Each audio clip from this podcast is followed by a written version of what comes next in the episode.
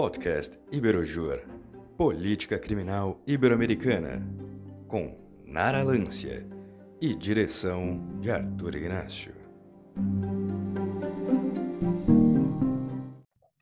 Olá, sejam muito bem-vindos à nossa segunda parte do nosso segundo episódio. Estou aqui conversando com o Dr. Saulo Dutra. Lembramos que o Dr. Saulo é especialista em ciências criminais, é também defensor público do Estado de São Paulo e coordenador de execuções penais no Vale do Paraíba. E dando aqui continuidade à nossa entrevista, é, doutor, eu escuto diariamente, acredito que o doutor também e algumas pessoas que estão nos ouvindo, que os presos que estão no grupo de risco não deveriam ser postos em prisão domiciliar durante a pandemia, porque corre o risco de não retornar aos presídios. Entretanto, se a gente olhar né, as estatísticas, nas saídas temporárias, a grande maioria dos presos retornam, né? Então, assim, o doutor acredita que a sociedade precisa se conscientizar disso e que não pode se basear nos casos isolados que não voltam? Na verdade, a gente não precisa nem de usar a grande maioria. Na verdade, é o número que não volta é irrisório. Esse número de pessoas que não retornam varia de 2 a 4%. E muitos não retornam é, em virtude das condições econômicas. E eu uso um exemplo que eu atuei numa falta grave porque o preso não tinha dinheiro. Por exemplo, ele estava preso em Tremembé, no Centro de Progressão Penitenciária, e morava em São José do Rio Preto, 700 quilômetros, salvo engano, de diferença. Ou seja, só a viagem dele leva dois dias, um para ir, um para voltar. Então, assim, o sistema penitenciário paulista tem um grave problema que é o distanciamento familiar. Ele não dá suporte para que o preso fique próximo da família. Então, não há dúvida que essa variante de 2 a 4% também você deve levar em consideração o não retorno pela impossibilidade financeira. Aliás, há presos que desistem de sair, que abrem mão da saída justamente por não ter dinheiro para poder chegar até o domicílio. Então, esse é mais um dos mitos né, espalhados aí pelos criminologistas de plantão que ocupam os veículos de mass mídia e que não, não utilizam os dados concretos e esses dados são fornecidos pela SAP. Portanto, de igual forma, não há nenhuma antecipação de que os presos colocados em prisão domiciliar pela Covid gerará a possibilidade de que não voltem mais aos presídios. Então, isso nem pode ser utilizado numa uma decisão judicial, principalmente, né? A gente não trabalha com exercício de futurologia.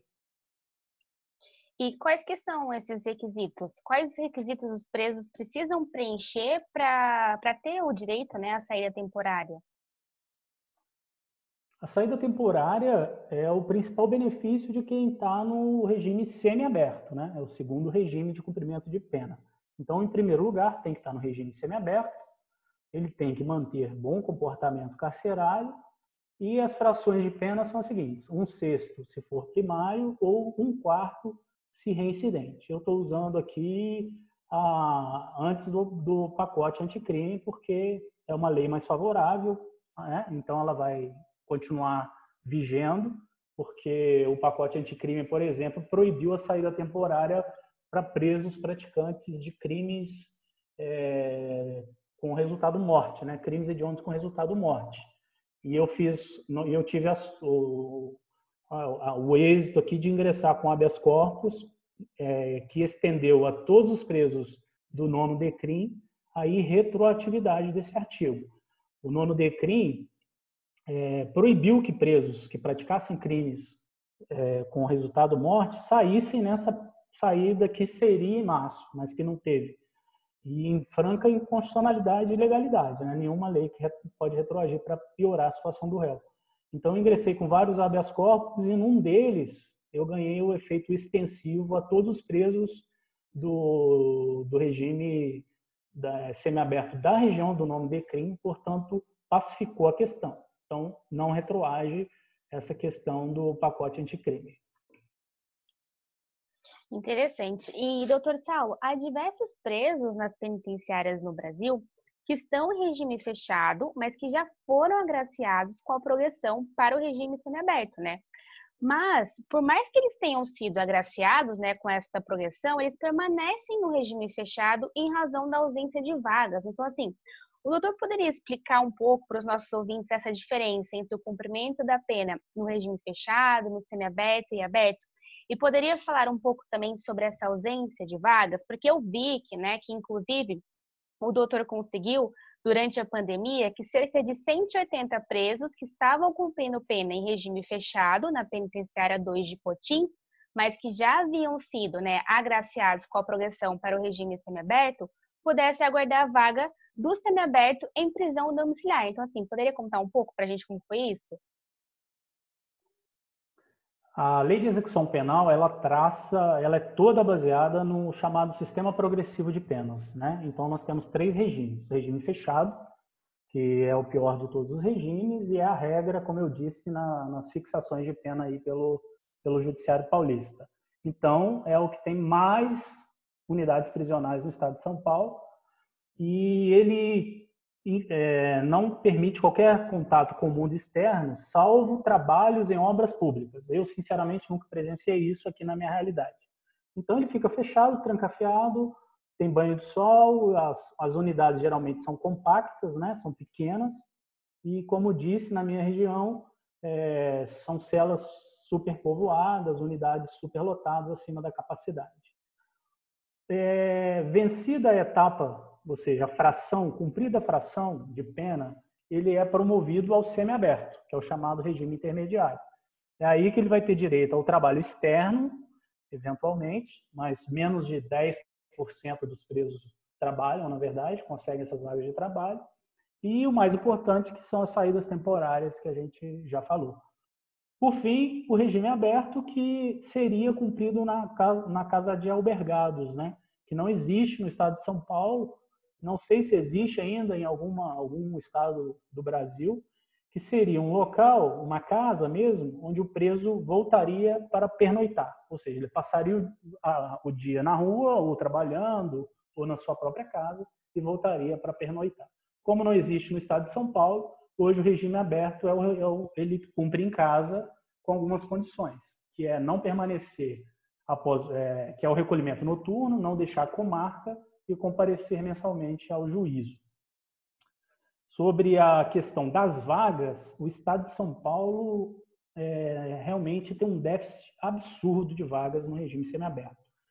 No dia 13 de junho, o secretário de, de Administração Penitenciária assinou um documento que foi levado ao STJ, né, tá isso juntado no, no HC, dizendo que há no estado de São Paulo, nesta data, havia no estado de São Paulo 10 mil pessoas aguardando a transferência para o regime adequado, ou seja, estava em regime fechado, aguardando vaga em regime semiaberto. E um dos exemplos que você utilizou foi realmente esse HC coletivo que eu levei ao conhecimento até o STJ e, consegui, e obtivemos êxito de colocar 178 pessoas que estavam sob essa condição. Na verdade, não é o momento de pandemia que justifica isso. Na verdade, existe a súmula vinculante 56 do STF, que determina que, que a falta de um estabelecimento penal adequado não autoriza a manutenção do condenado no regime prisional mais gravoso. Ou seja, independente se a gente está na pandemia ou não, a gente tem que lutar, seja através de habeas corpus ou da reclamação constitucional, para a aplicação dessa súmula vinculante 56 para que ninguém fique preso no regime inadequado. E a solução para isso pode ser, por exemplo, a prisão domiciliar, que foi o caso que o STJ encontrou para colocar esse 178. Entendi. E no momento é, dessa soltura desses presos, né, para prisão domiciliar, o chegou, o doutor chegou aí nesse momento na penitenciária e se sim, né, é, o que, que aquilo significou para o doutor? Foi, um momento, foi uma sensação de dever cumprido? É, doutora Nara, eu sim, eu tenho oito anos de execução. Eu nunca havia, assim, a gente trabalha com processo, a gente vê a, sol, a soltura pelos, pelo, pela internet agora, né? Que os processos são digitais, a gente vibra com os HCs que a gente ganha, mas eu nunca tinha visto, assim, nunca tinha tido a experiência de ter uma decisão deste tamanho eu falei assim, eu acho que eu tenho que viver essa experiência de perto, sabe?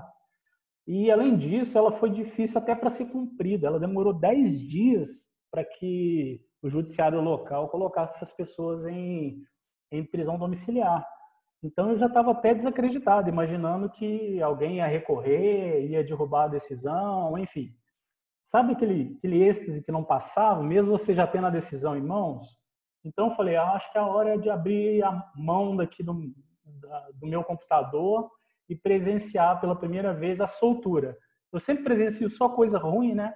Só presencio celas fechadas, pessoas reclamando que não tem comida dentro dos presídios, a falta de higiene, é, a superlotação, os familiares que reclamam do, dos processos de, de, revista íntima, de que são maltratados, enfim, do problema até dos agentes penitenciários que, que têm péssimas condições de trabalho, etc., que me deu aquela vontade. Falei, peguei o carro aqui, era quase nove horas da noite, saí daqui até Potinha, uma hora mais ou menos, cheguei lá e fiquei de longe, estava de máscara e tal, fiquei de longe vendo aquilo, assim, a a, porta já estava cheia de visitantes e a cada preso que saía recebia aquele carinho ali dos familiares e tal.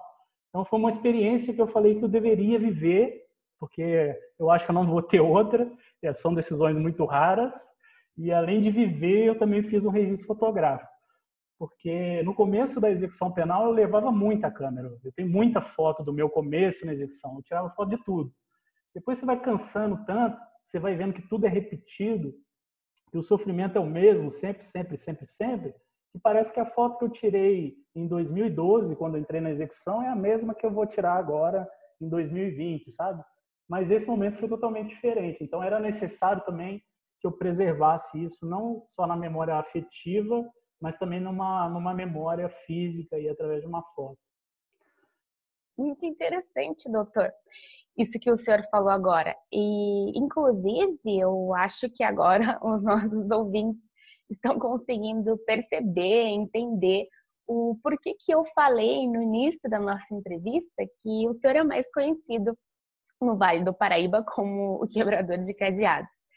E dando continuidade aqui agora à nossa entrevista, é, recentemente, doutor, a Lei de Execuções Penais sofreu alterações né, pelo pacote anticrime e essas alterações é, foram realizadas com o intuito de aumentar a eficácia no combate ao crime organizado, também aos crimes violentos e à corrupção. Então, tomando por base isso, o que o senhor pensa sobre os efeitos da nova lei com relação à diminuição da criminalidade? O senhor acredita que essas alterações podem contribuir para a ressocialização, que é um objetivo declarado pela LEP, né? E o senhor também acredita que estas alterações poderão contribuir para o aumento da população carcerária, que já foi também reconhecida pela STF no ano de 2015, né, como caracterizadora do estado de coisa inconstitucional? É, Nara, eu acho que essa foi a pergunta mais fácil que você fez para mim, sabia? É, curiosamente, eu acompanho o sistema penitenciário, penal, o direito penal, as ciências criminais, desde que eu entrei na faculdade. Eu já me apaixonei por isso e desde então só estudo isso. Lógico que eu tive que estudar as outras matérias para poder passar no concurso, né? Mas eu estudava só mesmo para poder passar no concurso, porque a minha paixão sempre foram as ciências criminais. E é interessantíssimo que esse discurso do, do recrudescimento, da tipificação penal, dos pacotes, ele é sempre o mesmo, ele segue uma lógica, e eu vou citar assim, a lógica, pelo menos que está na minha cabeça. Né? Pode ser que um pouco antes exista, mas eu vou citar o que eu lembro assim da minha infância, né? por causa de um crime que chocou a sociedade na época, que era por causa de uma novela, né, que a moça foi assassinada pelo pelo outro ator e tal. Enfim, eu quero dizer, quero assim, na verdade relembrar que todo esse processo de encarceramento em massa se iniciou com a chamada Lei dos Crimes Hediondos em 1990. E dali em diante, nós embarcamos num processo de hiperencarceramento e, ao contrário disso, nenhuma forma de redução da criminalidade. Ou seja, a lei só serviu ao encarceramento e não serviu ao discurso falacioso de combate à criminalidade. E esse discurso falacioso continuou depois também, por exemplo, com a lei de março de 2007, que alterou as frações para os crimes hediondos, dois quintos e três quintos. Esse discurso falacioso continuou com a nova lei de drogas, que piorou a lei que era de 1973, ou seja, uma de 73 ou 76, eu sou péssimo com data, ou seja, em plena ditadura, gente, na democracia a gente foi capaz de criar uma lei de drogas pior do que a outra, porque hoje você não sabe mais quem é usuário, quem é traficante. O artigo 28 e o artigo 33 deixa nas mãos do policial subsumir o que é traficante e o que é, é usuário. Enfim, é, a gente vem ao longo dos anos usando essa falácia do combate à criminalidade, mas como uma política de simplesmente de encarceramento em massa, de subjugação do ser humano que já está à margem, né? que já não, não tem acesso a qualquer programa social efetivo e, sobretudo, a educação, que é o principal deles, e, e leva para a criminalização todo esse processo de, de ausência de política pública. Não há dúvida que esse pacote anticrime agora, feito pelo Moro, né, durante a gestão do Moro e depois sofreu algumas alterações no parlamento e teve sua vigência a partir do final de, de janeiro, não há dúvida que lançará o Brasil bem próximo a ocupar, assim, pouquíssimo tempo a ocupar o segundo, não ocupar o segundo lugar, mas bem próximo da China. A China está com 1 milhão e 700, a gente está com 850, mas a gente vai caminhar passos largos para chegar ali bem próximo deles, num curtíssimo espaço de tempo. Por quê? Todos os lapsos foram piorados. Hoje, as condenações a partir do final de, de, de janeiro, portanto, porque não retroagem, né? São mais, são mais gravosas, vão fazer pessoas ficarem muito mais tempo dentro do sistema. E aquelas que estavam continuarão respondendo às suas execuções. O judiciário demora a julgar os seus benefícios, então a gente vai criando uma progressão geométrica de presos. Ou seja, nesse momento, a gente está, na verdade, ampliando o poder punitivo do Estado e não vai acontecer nenhuma forma de recrudescimento da criminalidade. Entendi. E o que, que, o senhor pensa sobre a forma como a mídia apresenta as questões relativas à criminalidade e ao encarceramento da sociedade? Até que ponto né, a imprensa influencia na estruturação da crença, né, entre aspas, que quanto mais o Estado prender, maior será a diminuição da criminalidade, na sua visão? É, doutora Nara, chegou-se um momento que eu, sinceramente, eu não consigo mais identificar de onde parte a sanha por esses programas televisivos ou de mass mídia que adoram mostrar a criminalidade violenta na TV. Eu não sei se é a sociedade que gosta e se acostumou ou se são os veículos que já perderam a utilidade social e educativa. Imagina se a gente fizesse o contrário né, que fosse um programa televisivo que transmitisse a rotina de um presídio o dia todo, né, uma penitenciária brasileira. Pega qualquer uma aqui, pega um potinho, aí a gente ia, ia ter câmeras filmando os presos, os familiares sendo revistados, os servidores públicos sob péssimas condições, o entra e sai de viaturas, celas superlotadas, ausência de trabalho, de estudo, as pessoas que ficam caminhando o dia todo em círculo porque o espaço é reduzido, a movimentação de presos para audiência, põe algema, tira algema, o bater das grades, o isolamento, a institucionalização. Enfim, vamos responder essa questão com contraponto, ou seja, se você inverter a lógica, vai ser a mesma coisa. É uma questão de escolha, de maniqueísmo, né? De você escolher que existe o bem e o mal e que quem detém esse poder de dizer quem é o bem ou o mal é a grande mídia e, não, e essa grande, mesma grande mídia não tem a coragem, por exemplo, de explicar por que, que menos de 10% dos homicídios praticados no país não geram sequer uma punição. É preciso mostrar, por exemplo, quem são as vítimas desses homicídios. Ou seja, essas vítimas interessam ao Estado? São os mesmos que estão presos. São jovens de 18 a 25 anos, periféricos, executados aí pela essa famigerada guerra ao, ao tráfico. Ou seja, são vítimas que também não importam ao Estado. Então, é, a discussão é baseada meramente numa questão maniqueísta e não há dúvida de que isso não vai voltar atrás, ou seja, enquanto gerar esse poder, enquanto a mídia, a mídia encontrar essa, essa resposta social, essa sanha punitivista, o, o processo continua. Então, na sua visão, a mídia acaba passando uma ideia falsa à sociedade de que a punição irá diminuir a criminalidade, né? Sendo que, na verdade, ela não diminui. Na verdade, a mídia não, não tem, na verdade, interesse em mostrar o que é o que você me perguntou lá no começo, a possibilidade de ressocialização, entendeu? São pouquíssimos os programas que tentam desvendar isso. Eu eu gosto de ver o Caco Barcelos, por exemplo, que ele tem uma, uma experiência totalmente diferente, tanto que o programa dele, não sei se passa ainda, mas passava era meia-noite, ou seja, para que ninguém visse, né? Que era um programa que mostrava a periferia, que mostrava a vida do preso, é, desde a, de sua exclusão social até o seu aprisionamento. Então, na verdade, a grande mídia não está interessada em mostrar o pós, mas somente mostrar o ato violento, sem contar a história desse ato, o que precedeu ou o que isso vai gerar depois. Mas o que me mais preocupa e, na verdade, deixa inquieto é realmente ela não se interessar pelas vítimas que ela usa para justificar no sistema opressivo. Se temos 45 mil homicídios e até o ano passado tínhamos 60 mil homicídios, onde estão essas vítimas? Onde estão os presos que mataram essas pessoas? Eles não estão presos, porque as instâncias de poder não estão preocupadas em resolver esses tipos de homicídio. O homicídio que vem à mídia é aquele praticado no âmbito familiar, ou seja, é aquele praticado é, no ambiente da classe média, enfim. Agora, a guerra que, que, o, que, que o tráfico produz, enfim, isso não vem até a televisão para mostrar que não há uma relação entre criminalização e combate à criminalidade. Entendi. E qual que é o pensamento do senhor com relação à eficácia e efetivação da pena privativa de liberdade?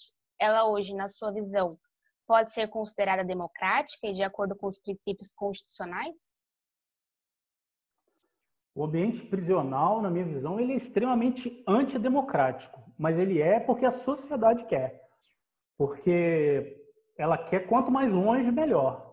Você imagina Tremembé, você conhece aqui, mas os ouvintes não conhecem. Os presídios não ficam na cidade de Tremembé, eles ficam numa estrada entre Tremembé e Pindamonhangaba, longe dos olhos. Potim, os potins que eu falei, que nós falamos tantas vezes aqui, fica numa zona rural. O asfalto para exatamente na porta dos potins. Depois não tem mais nada. A cidade já é carente por natureza, até sofre com racionamento de água. Então, assim, os lugares escolhidos para os presídios é para levar justamente a invisibilidade. Então, realmente, você pode dizer que ele é um ambiente antidemocrático, mas porque a sociedade assim o chancela e assim o quer, entendeu? Entendi. E para terminar agora, né, é, tomando por base a sua experiência como defensor público, o que pode ser feito pelo Estado para a diminuição da criminalidade?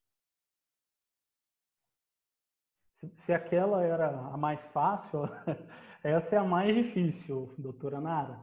Mas eu eu fico com Darcy Ribeiro, que é meu conterrâneo de Minas Gerais, um gênio brasileiro da educação, né? fundador da UNB e participou do governo do Brizola no Rio, foi responsável pela gestão da educação no Rio, que num congresso em 1982 declarou, em 1982, ou seja, a minha visão de sistema penitenciário é 1990.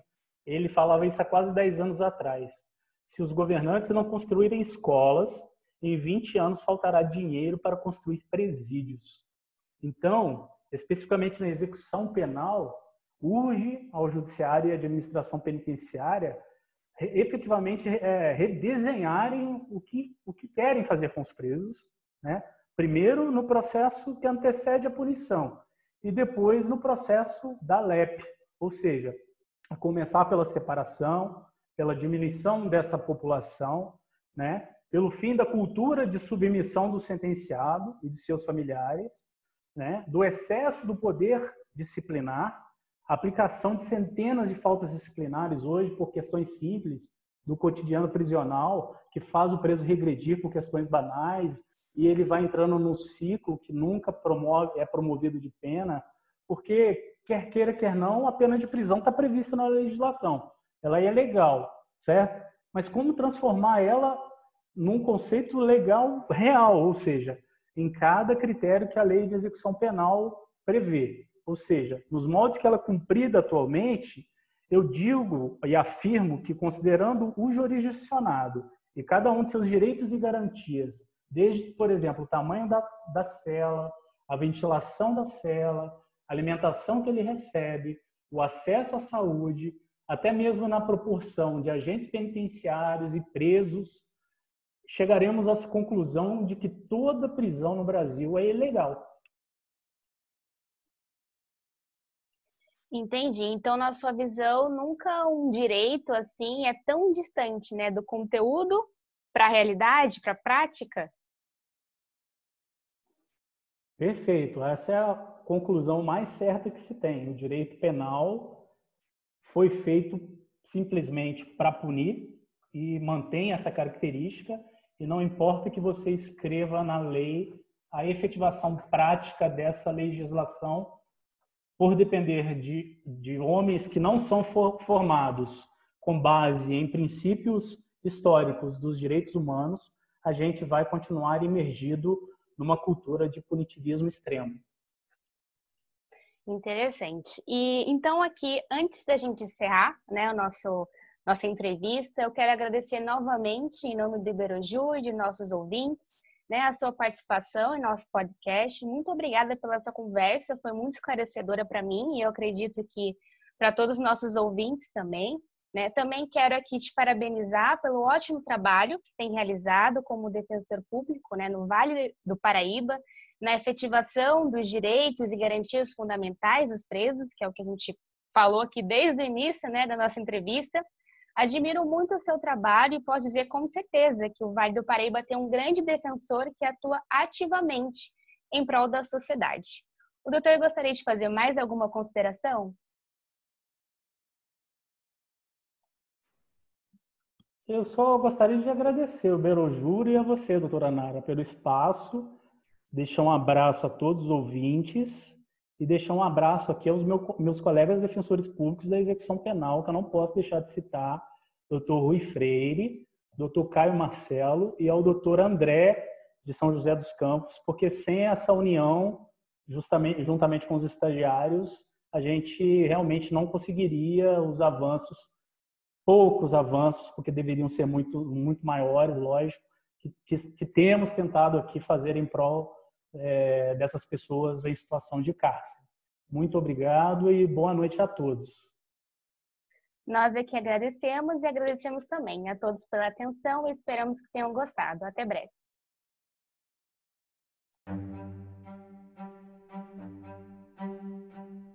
Esta foi a última parte do nosso segundo episódio. No nosso próximo episódio, entrevistarei o professor Guilherme Godoy. O professor é mestre em criminologia pela Universidade do Porto e conversaremos sobre a regulação legal de drogas no espaço ibero-americano. Lembramos que para não perder nenhum episódio, deverá nos seguir em qualquer aplicativo de podcast. Basta procurar por Iberoju. Além do mais, caso queira ficar a par de todos os nossos eventos acadêmicos, poderá nos procurar no Instagram, Facebook, LinkedIn e Twitter.